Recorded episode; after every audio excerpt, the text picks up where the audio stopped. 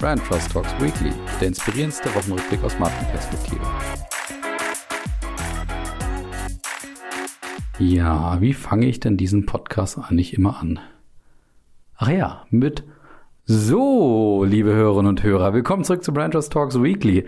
Ja, ein etwas unkonventioneller Einstieg, weil ich war ja ein paar Tage im Urlaub, wie ihr gemerkt habt, habe ja dann aber trotzdem schöne Unterhaltung für euch vorbereitet, die ihr euch natürlich auch angehört habt. Aber jetzt geht's wieder los in die Live-Bewertung, kann man sagen, der Marketing- und Markenwoche. Und ich habe natürlich wieder einige schöne Themen für euch dabei, unter anderem ein Ranking der Wahlwerbespots, aber auch Zoom, Galeria, Karstadt, Kaufhof, wie auch immer diese Marke eben jetzt heißt.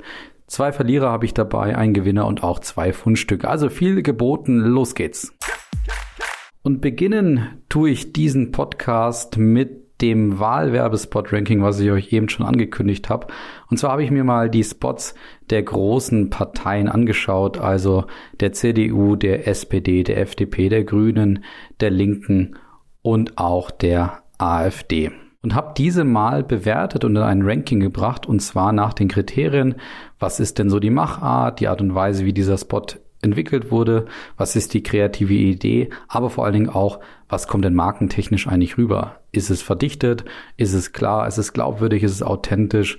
Wird da ganz klar das vermittelt, wofür die Marke auch steht? Oder bewegt sie sich irgendwo im Niemandsland? Und daraus ist ein Ranking entstanden, was ihr jetzt hören werdet.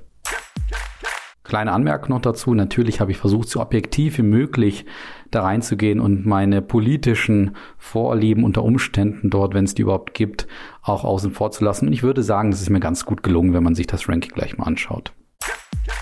Auf dem sechsten Platz landet nämlich leider Gottes die Partei der Grünen, die es leider nicht schaffen, einen Spot zu kreieren, der das ganze Potenzial und den gesamten Nährboden der Grünen, die sie aktuell auch haben, irgendwie in einen Spot umzuwandeln und das auch zu nutzen, worauf sie derzeit sich auch aufbauen könnten. Und stattdessen texten sie das bekannte Volkslied Kein schönes Land in dieser Zeit um und lassen es durch ganz viele verschiedene, vielfältige Gesichter und Menschen inszenieren und vor allen Dingen ganz, ganz schief und schräg vorsingen. Das soll natürlich irgendwo auch authentisch nahbar wirken, wirkt aber für mich leider wie ein Spot, der einfach aus der Zeit gefallen ist, irgendwie aus den 90er, 2000er Jahren, wo das irgendwie in war, solche Lieder umzudichten und dann auch zu spielen. Und Stattdessen lassen die Grünen eben dieses riesige Potenzial komplett liegen und deswegen landen sie leider auf Platz 6 hier. Der fünfte Platz, und wenn ich da mal das Thema Objektivität ein bisschen rausnehme, da hätte ich mir fast schon gewünscht, dass diese Partei auf Platz 6 gelandet wäre.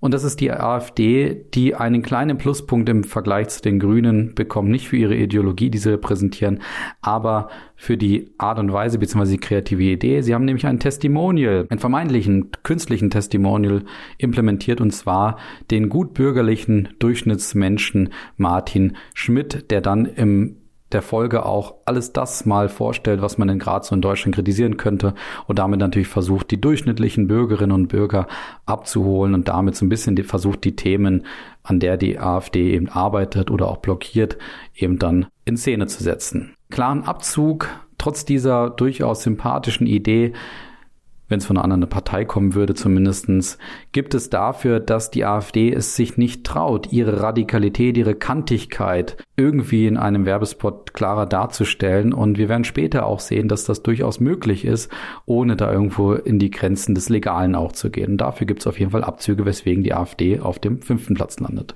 Der vierte Platz geht an die CDU, wohlgemerkt eben nur an die CDU. Die CSU hat ja auch eigene Spots rausgebracht, die ich allerdings hier nicht bewertet habe. Und der Spot der CDU brilliert durch die handwerkliche Professionalität, durch die Qualität. Man sieht, dass dort eine Agentur aus der ersten Liga, aus der Champions League sozusagen agiert und diesen auch kreiert hat. Das kann wiederum aber nicht darüber hinwegtäuschen, dass die inhaltliche Idee völlig wischiwaschi und ein Mischmasch aus verschiedensten Ideologien und Themen ist und man sich von jeder Partei so das Beste rausgenommen hat. Und hinzu kommen kleine handwerkliche Fehler, wie zum Beispiel, dass Armin Laschet, der den ganzen Spot auch spricht und repräsentiert, unter Tage ist und sich dann dort irgendwie ablichten lässt mit Kohle und Ruß im Gesicht und da der erstens der einzige ist und zweitens alles andere außer seinem Gesicht komplett sauber ist. Und das sieht man dann bei genauem Hinsehen schon, dass es ganz offensichtlich eher künstlich inszeniert und stilisiert ist und deswegen die CDU nur auf einem vierten Platz aufgrund des Mischmasch und des Gemisches, was sie dort an Themen kommunizieren und vermitteln in dem Spot.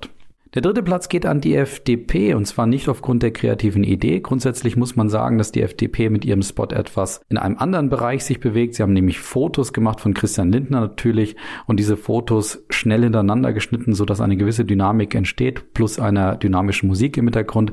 Und Christian Lindner sagt natürlich, was alles zu tun sei und macht das auf eine sehr gute Art und Weise. Pluspunkte gibt es dafür, dass die FDP sich die Spot-Metrik des Spots von 2017 genutzt hat. Das heißt also, die Machart kopiert hat, aber mit neuen Themen kombiniert hat. Das führt dazu, dass die Partei sehr konsistent, kontinuierlich und vor allen Dingen auch inhaltlich sehr klar auftritt. Kleinen Minuspunkt muss ich aber trotzdem dafür geben, dass es irgendwie nicht besonders kreativ wirkt, dass man jetzt das kopiert, was man schon mal hatte. Aber auch das Inhaltliche, dass man eben dort sehr nah bei den FDP-nahen Themen bleibt, ist dann doch ein Pluspunkt, wenn man das gerade mal mit der CDU zum Beispiel vergleicht.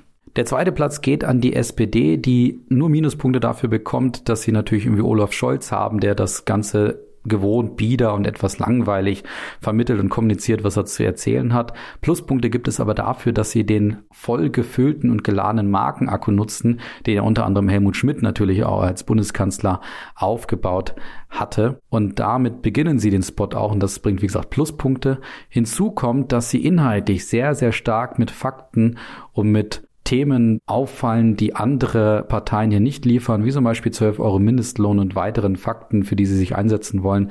Für diese Kombination aus der Hommage an die Historie, aber auch die fast als einzige Partei faktische Leistungskommunikation, für die man sich in Zukunft einsetzen möchte, also diese klaren Botschaften, die dann auch im Kopf hängen bleiben, gibt es den zweiten Platz hier im Ranking. Und der erste Platz geht an die Linken, die ja nur noch übrig sind. Bei den Linken muss man sagen, sie haben zwei Spots gemacht. Das haben viele Parteien gemacht, aber der zweite Spot von den Linken, der im Kino vor allen Dingen kam, ist dann durchaus bemerkenswert, weil er sehr humorvoll ist. Und in diesem Kinospot, den möchte ich kurz erklären, geht es darum, dass ein Mann 16 Jahre auf einer einsamen Insel war, also wohlgemerkt wahrscheinlich in der Merkel-Ära, dann zurückkommt unter tosendem Applaus und gefeiert wird von seinen Freunden, die dann gemeinsam essen sind. Und die Stimmung ist natürlich auf dem Höhepunkt. Und dann fragt er irgendwann, ja, was ist denn in den letzten 16 Jahren eigentlich politisch passiert? Und da haben die Freunde keine Antwort drauf. Und das ist dann doch die humorvolle Art und Weise, mit der Merkel-Ära aus der Sicht der Linken eben auch abzurechnen. Der Hauptwerbespot ist allerdings nicht minder kreativ, was zum Beispiel die Machart auch angeht. Also man hat darauf verzichtet, mit Spitzenkandidaten oder Spitzenkandidaten zu brillieren und zeigt stattdessen sehr düstere Bilder und macht das auch eher in so einem Präsentationsmodus, was dann doch mal was anderes ist, inszeniert durch eine jüngere Stimme, also man merkt eine etwas jüngere Frau, die dort dann durch den Spot führt und die anprangert, was alles im Land gerade schlecht läuft und sie trauen sich also anders als die AfD dort sehr kantig und sehr radikal teilweise auch die ganzen Themen, die sie aus ihrer Sicht schlecht finden, auch anzusprechen. Was hinzukommt, was noch sehr positiv ist bei der Linken, sie sind inhaltlich sehr klar, weil sie sich auf das Thema Gerechtigkeit fokussieren, also so ein Wortwert Gerechtigkeit kann man sagen und auch gleichzeitig sagen, der Wandel wird kommen und sie sorgen dafür, dass dabei niemand zurückgelassen wird.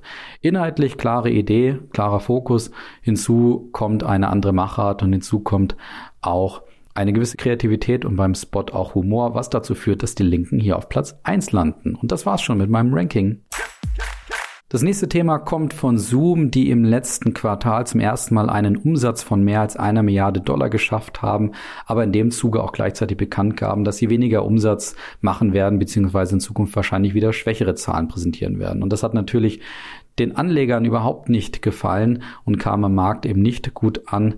Man muss aber dazu sagen, was Zoom gut macht aktuell ist, dass sie sich bereits auf die Zukunft vorbereiten, die natürlich ohne Corona und diesen Boom und diesen Aufschwung, was für Zoom eben natürlich sehr hilfreich war, dass sie damit ohne auskommen müssen, sich aber schon dafür wappnen für diese Zeit danach, indem sie zum Beispiel im Juli den Callcenter-Spezialisten Five9 übernommen haben für 15 Milliarden Dollar und ja auch bekanntermaßen auch im Festnetzbereich, also in der Ausstattung von Geschäften und Unternehmen mit Festnetztelefonen ebenfalls durchaus einige ersten Erfolge vorzuweisen haben und deswegen sich offensichtlich schon für die Zeit danach wappnen.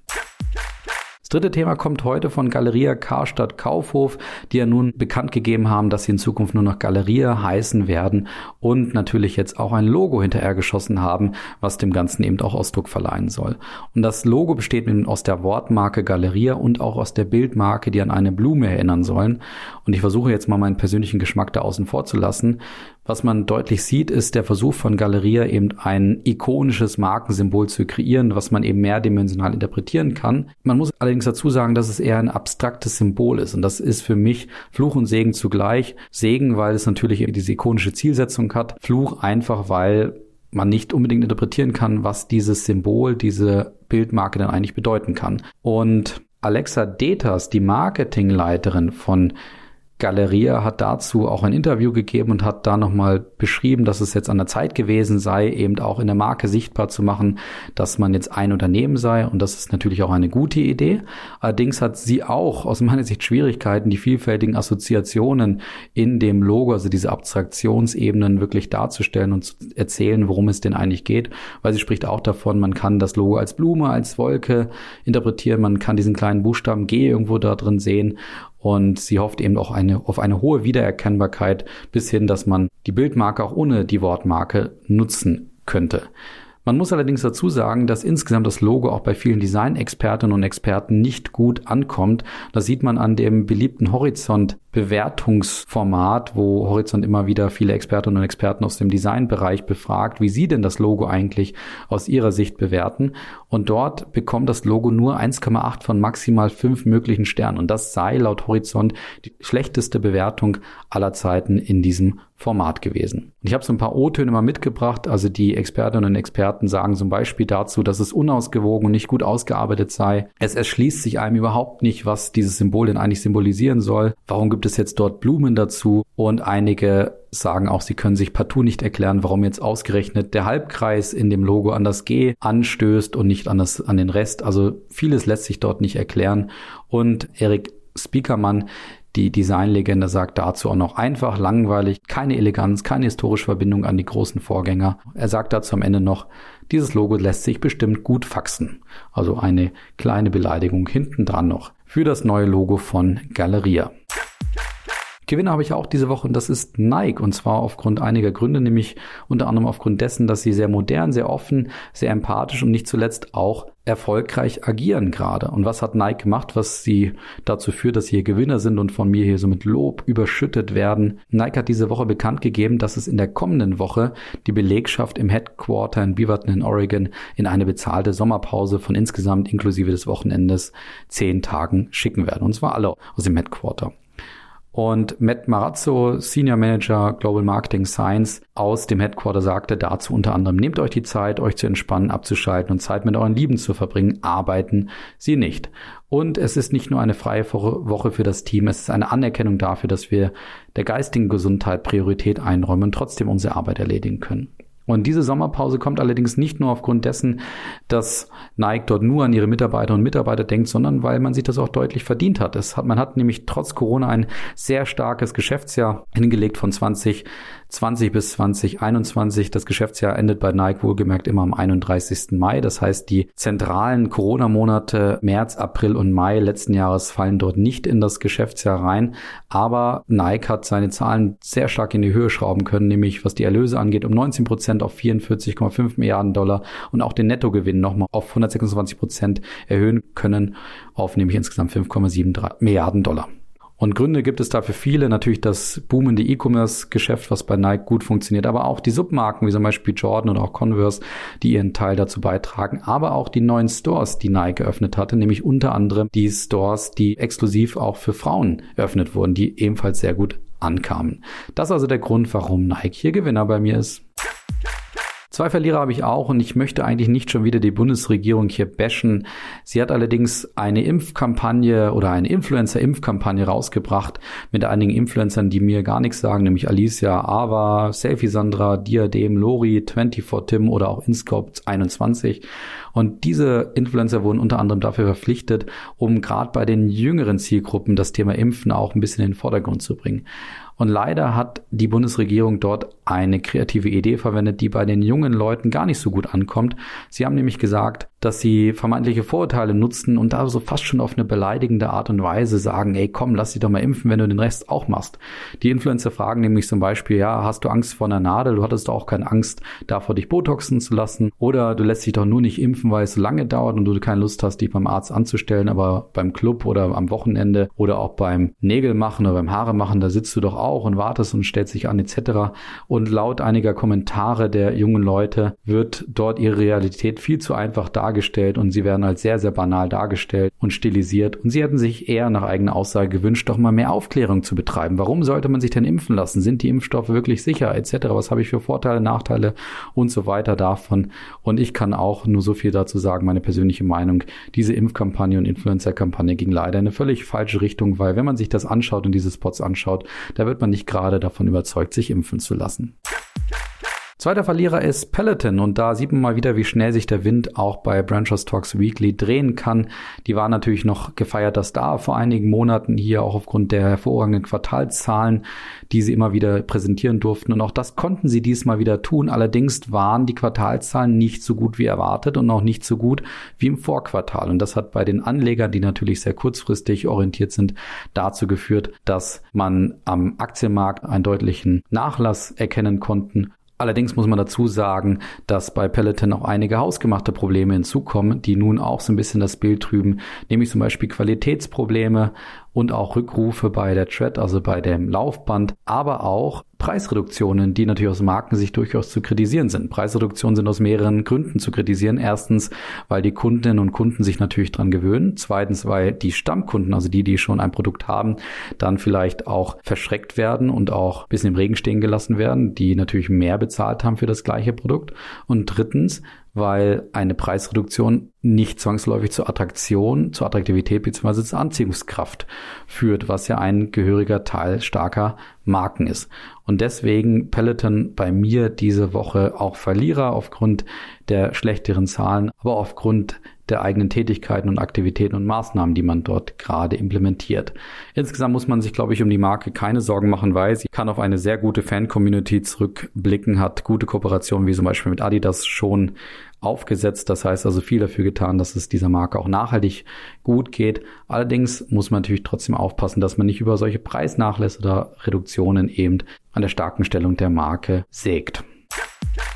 Und kommen wir noch zu den zwei Fundstücken diese Woche. Das erste kommt von Google die ein neues Handy rausgebracht haben, ein Einsteiger-Handy, nämlich das Google Pixel 5a und sich es dabei nicht nehmen haben lassen, mal den alten Konkurrenten Apple zu kritisieren und dabei vor allen Dingen die super bekannten Werbespots von Jonathan Ive damals, der in den Werbespots von Apple oftmals das eigene Produkt und die Ästhetik des Produktes unheimlich langwierig und ausführlich auch feierte und die Ästhetik in den Vordergrund stellte, wie großartig die Produkte sind und wirklich jedes Detail, jede Kante, jede Ecke, jedes Material, was man genutzt hat, eben dann entsprechend auch in den Werbespots zum Besten gab. Und Ikea hatte das schon mal parodiert und jetzt kommt eben auch Google, die nämlich etwas völlig Belangloses wie die Kopfhörerbuchse beim Google Pixel 5a jetzt feiern und dort vor allen Dingen den Kreis feiern, der ganz wichtig ist für die Kopfhörerbuchse oder für das Funktionieren der Kopfhörerbuchse. Und in dem Spot kommt unter anderem der Satz vor, ja, der Kreis wird endlich rund. Manche mögen sagen, er ist perfekt. Und da wird dann wirklich im Jonathan Ive Duktus diese biedere Buchse gefeiert ohne Ende über die Materialien, die dort eingesetzt werden. Aber auch wie toll diese Buchse doch ist, damit man dort wunderbar ein Kopfhörerkabel reinstecken kann. Also eine sehr gelungene Parodie auf die alten Apple-Werbespots und ein schöner kleiner Gruß an den Konkurrenten. Das zweite Fundstück kommt von der FAZ. Die haben nämlich etwas in den Sand gesetzt. Allerdings nicht etwas, sondern niemand Geringeres als die Goldmedaillengewinnerin Malaika Mihambo. Und zwar macht die FAZ ja seit 1995 immer mal wieder die sogenannten klugen Kopf-Kampagnen. Und dafür haben sie jetzt den klugen Kopf Malaika Mihambo genutzt, die nicht nur ein kluger Kopf ist, weil sie Goldmedaillengewinnerin ist, sondern weil sie neben ihrem Sport auch zweifach schon studiert hat, nämlich unter anderem Umweltwissenschaften und auch Politikwissenschaften und auch insgesamt dafür bekannt ist, sich ständig auch neben dem Sport weiterzubilden. Und fundstückgerecht ist die FAZ eben mit diesem Motiv unter anderem aufgrund dessen, dass sie den Nährboden nutzten und natürlich die Goldmedaillengewinnerin Mihambo hier auch feiern und auch in Szene setzen, aber auch aufgrund dessen, wie sie es machen. Sie haben nämlich ein Sujet entwickelt, wo man sieht, wie Mihambo im Sand sitzt. Allerdings ist sie zu dem Platz, wo sie im Sand sitzt, natürlich nicht einfach hingegangen, sondern gesprungen, was man daran sieht, dass man zuerst ein paar Fußtapsen sieht, dann ein paar Meter eben keine Fußschritte mehr und dann sitzt Mihambo dann einfach dort im Sand und liest die FAZ. Deswegen ein gelungenes Motiv und eine gute Nutzung eines Nährbodens bzw. einer Goldmedaillengewinnerin und deswegen die FAZ heute hier Fundstück. Ich glaube sogar zum ersten Mal bei Branchos Talks Weekly. Und das war es auch schon wieder für diese Woche. Also meine Rückkehrsendung ab nächste Woche dann wieder gewohnt, wie immer natürlich hier jeden Freitag ab 13 Uhr. Lasst mir, wie gesagt, gerne eine Bewertung da und empfehlt uns weiter. Und dann wünsche ich euch ein schönes Wochenende und eine schöne Woche. Und ja, macht's gut. Bis dahin. Ciao.